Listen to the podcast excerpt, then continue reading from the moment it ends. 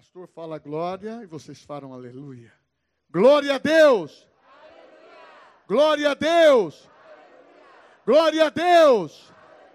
É uma explosão de glória, de louvor, de adoração ao Senhor. É assim que devemos, devemos ser. Hebreus capítulo 3, nós vamos trazer a mensagem dessa noite.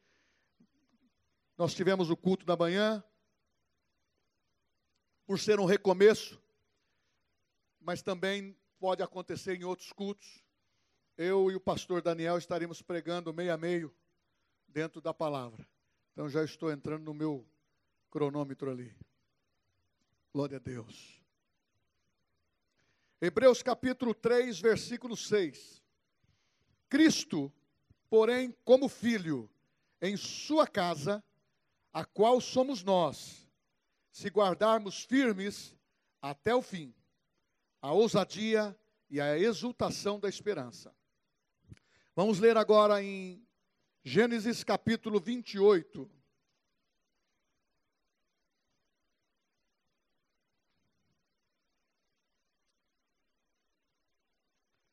Versículo 16. Gênesis capítulo 28, versículo 16. Despertado Jacó do seu sono, disse: Na verdade, o Senhor está neste lugar, e eu não sabia. E temendo disse: Quão temível é este lugar! É a casa de Deus, a porta dos céus. É a casa de Deus, a porta dos céus. Os irmãos podem se assentar. Meus queridos, por se tratar de um recomeço, eu lembro o que diz a palavra. É impossível nós pregarmos qualquer mensagem na qual não centraliza a pessoa de Cristo, é cristocêntrico.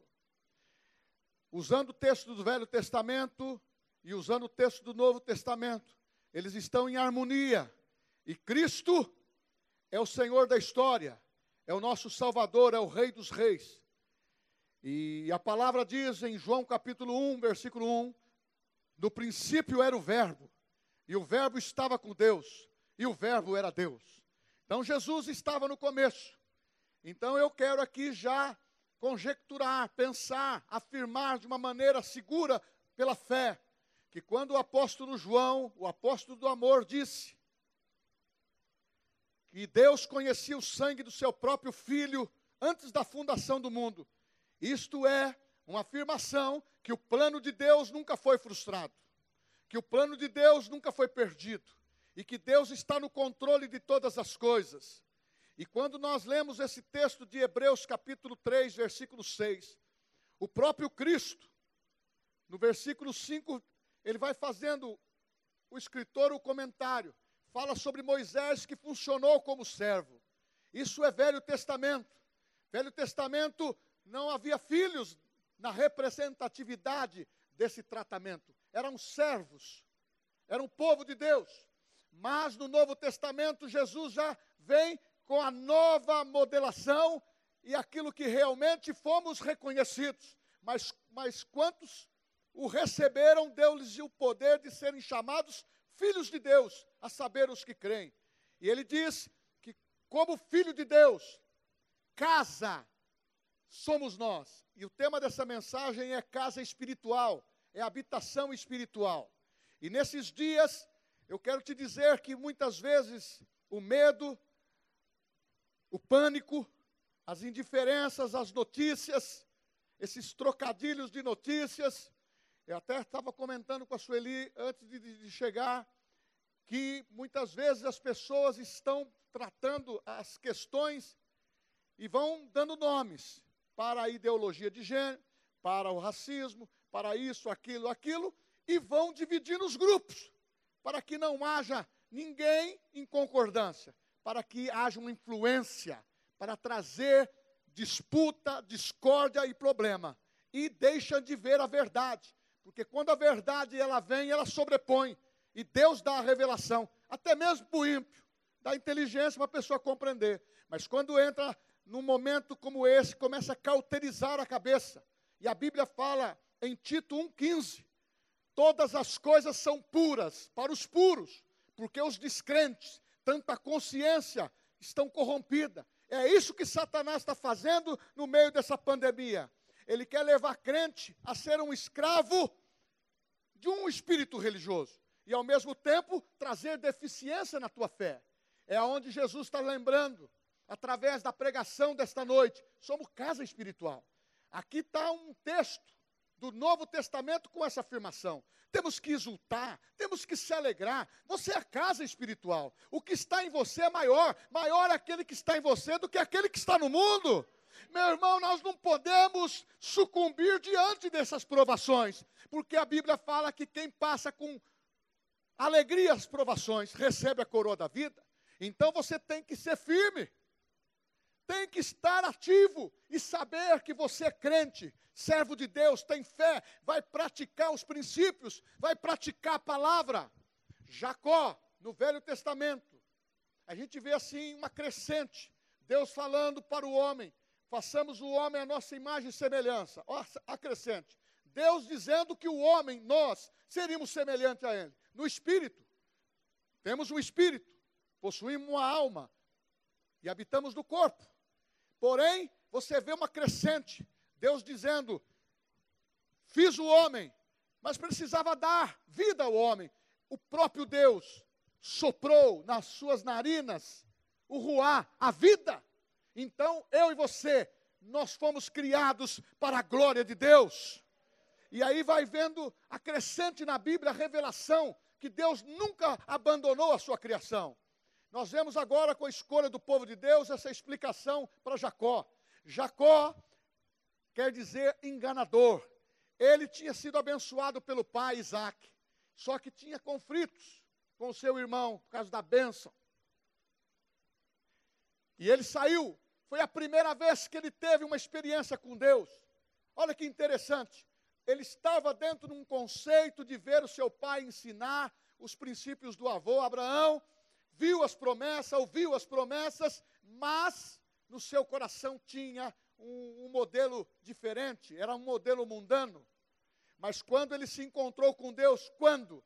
Quando ele saiu para ir para a parentela buscar uma esposa, conhecer uma esposa, porque o problema em casa estava sério. O irmão o perseguia, então, aconteceu que Jacó, ao chegar à noite, arrumou um lugar e deitou-se e sonhou. E um anjo mostrou no sonho uma escada que estava na terra até os céus, dos céus na terra, e uma movimentação de anjos subindo e descendo. E Jacó despertou do sono, ficou admirado, nunca ouvi isto. É o que está dizendo também Jó. Eu ouvia falar de Deus de ouvir falar. É isso que nós temos que ter atenção em relação, você e eu que somos casas de Deus, ou saber que Deus existe, saber que temos promessas de Deus e ficar isso na teoria, é, é saber de ouvir falar e não ter a prática. E Jacó não, quando ele despertou e viu que era verdadeiro o lugar que ele estava, ele disse: Eu nunca ouvi falar disso. A minha vida não estava fundamentada nisso, em outras palavras. Ele disse o seguinte: para ser fiel, eu não sabia. O Senhor está neste lugar. Meu irmão, se ele no Velho Testamento, que não tinha o Espírito Santo, nem conhecia o Espírito Santo, era ministério de sonhos e de anjos que falava com eles. Este homem mudou o, o, o mover da sua vida. Ele disse: Quão temível é este lugar, em relação ao temor, ao respeito, à presença de Deus. Este não é outro lugar senão a casa de Deus, Betel. É como a palavra diz: você é santuário do Espírito Santo e o Espírito Santo habita em você. É para você refletir algo que Deus tem construído no Velho Testamento de novo. Que você é casa de Deus. Temos aqui o prazer hoje, fisicamente, presencialmente, participar do culto. Que coisa gostosa. Mas maior é a nossa casa, a habitação que somos do Espírito Santo. Você é casa andante. Você é casa andante. Você pode perceber na Bíblia que tudo que Deus falava tinha que ter um lugar para congregar. Quando instituiu a lei, o povo de Deus no deserto tinha tenda. Depois falou do templo. Em todo lugar onde tinha a casa de Deus, que o povo entendia isso com respeito, com obediência, com fé, sustentando, sendo fiel. Lá fala de dízimos e ofertas. A glória de Deus sempre se manifestou. Sempre foi claro. Sabe por quê? Há um entendimento que você e eu e eles, casa espiritual. Nós não podemos desconsiderar isto. Você é melhor do que você pensa. Você é melhor do que você pensa. Você tem um poder dentro de você, pelo poder da palavra, das histórias bíblicas, promessas ligadas a você, desde o ventre. É onde você precisa ter uma crescente e saber só Deus, só Deus revela isto para aqueles que Ele ama. Por isso que a Bíblia diz que no, nos últimos dias o amor de quase todos esfriariam. Sabe por quê? Por causa de pandemia, por causa de perseguição, por causa de, de coisas mundanas. Irmãos, não deixe o mundo entrar dentro da sua casa, você é casa de Deus. Você está na pandemia, mas você não precisa deixar o mundo entrar na tua casa. Continue prática da palavra. É claro, eu não sou, eu não sou uma pessoa bitolada, vou aqui, é proibido proibir, mas você precisa ter o bom senso do Espírito Santo. Nesse momento de pandemia, o pastor pregou sobre casa espiritual. Estou profetizando na tua vida, você é casa espiritual, você é santuário do Espírito Santo, tem promessas valiosas para você, firmadas dentro de um ministério muito maior. Se impactou a vida de Jacó, foi a primeira vez. Tanto é que depois ele ficou tão inquieto que para mudar a mesma sua vida, precisou passar pelo vale do Jaboque e lutar com o anjo. Hoje eu não preciso lutar com o anjo, eu tenho o Espírito Santo gratuitamente revelado em Cristo, porque eu sou casa de Deus. Que é maior valor do que este? Que é maior valor do que este quando Jesus fala: Maria, você escolheu a melhor parte. Nós escolhemos a melhor parte. Porque dentro dessa visão, eu quero te dizer que nós estamos vivendo um momento que realmente o ser casa espiritual, reconhecer aonde nós congregamos, reconhecer aonde nós convivemos como família, não dá para eh, desassociar, apartar o Espírito de Deus da nossa vida. Aqui somos uma coisa, em casa somos outro, no trabalho outro, e muitas vezes muito mais quando ninguém está vendo.